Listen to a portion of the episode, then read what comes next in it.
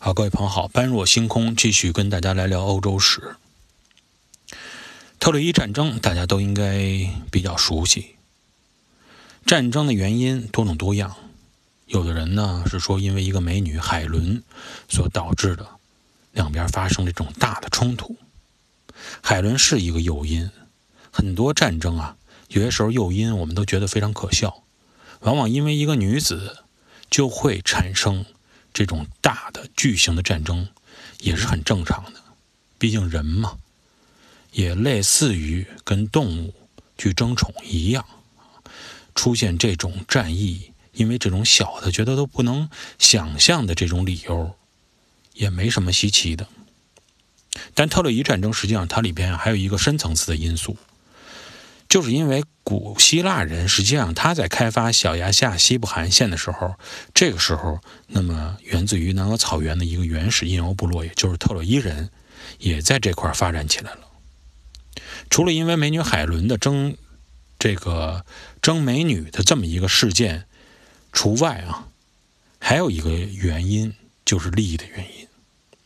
特洛伊人在这块控制的地方啊。古希腊人发现，他们有的地方没法去染指，而且这些地方呢非常诱人。这是什么地方呢？就是一片围起来的小内海，几乎是封闭起来的内海，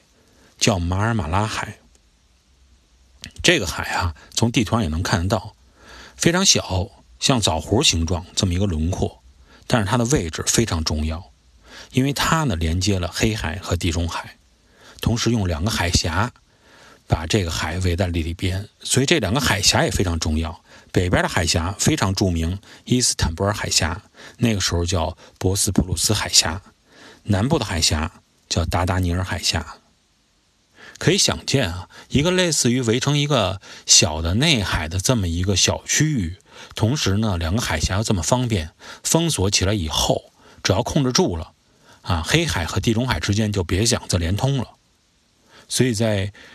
这么一个关键的地理位置，是当时地中海和黑海之间进行贸易的时候一个关键要塞。谁控制了这里，谁就控制了地中海与黑海之间的贸易。如果这块他不同意的话，那么足以切断黑海与地中海之间的交通之间的联系。今天呢，看地图，土耳其的伊斯坦布尔。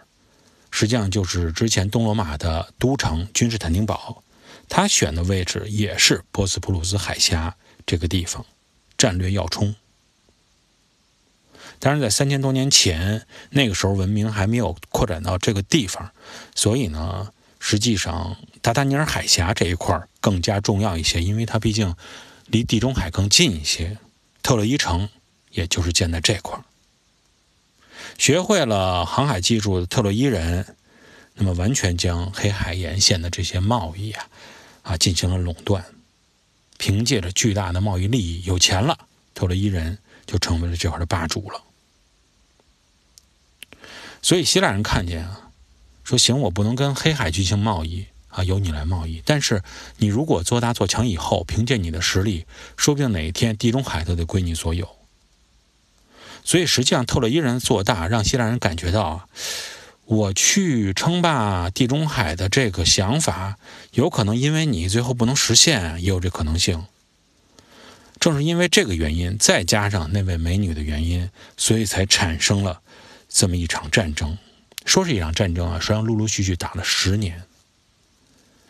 最终，特洛伊人失败了，落败以后，特洛伊人去哪儿了呢？一直都是一个谜，没人知道他们去哪儿了。有一种说法比较有意思，说他们当中有一部分人啊跑了，航行到了亚平宁半岛，就是今天的意大利，成为了罗马人的祖先，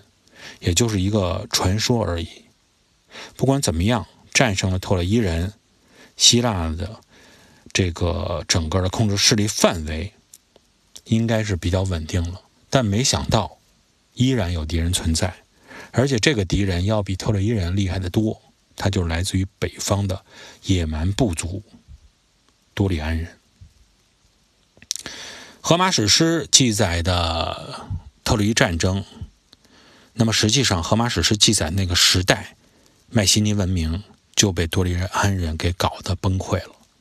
所以说，荷马史诗那个荷马时代啊，大概的时间是在公元前的十一十一世纪到九世纪这么一个时期，在欧洲的历史上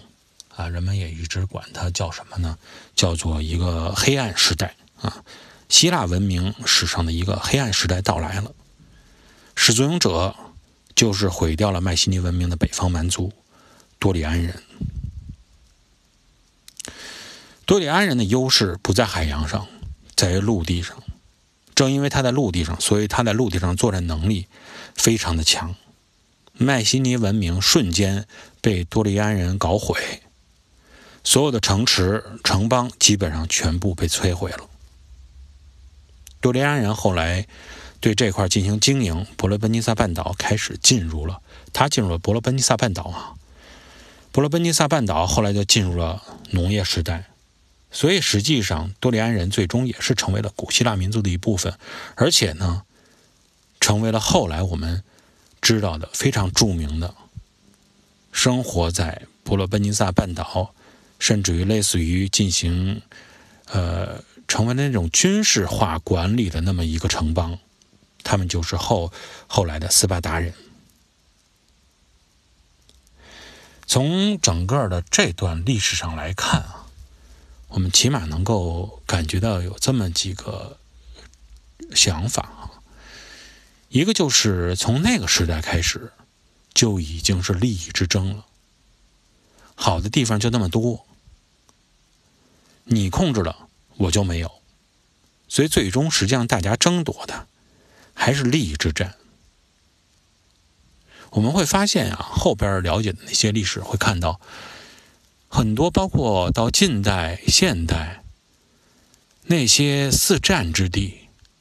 经常被战火烧得满目疮痍的那些地方，黎巴嫩、叙利亚啊等等，巴基斯坦。啊，包括以色列、巴勒斯坦这些地方，都会，我们会发现，实际上呢，你看地图才发现它是如此之重要，是这么一个位于四通八达的地方，连接的枢纽地带。实际上，只有这种地方才会产生争端。真正离得边远的地带啊，其实反倒没人去争了，反倒会做的相对来说富强一些。那么不管怎么说，希腊文明在这个时间段进入了一个黑暗时期，后边究竟能不能迎来曙光？我们在下期节目中跟各位朋友来继续探讨。感谢各位的收听，这期节目咱们先聊到这里，下期节目咱们再见。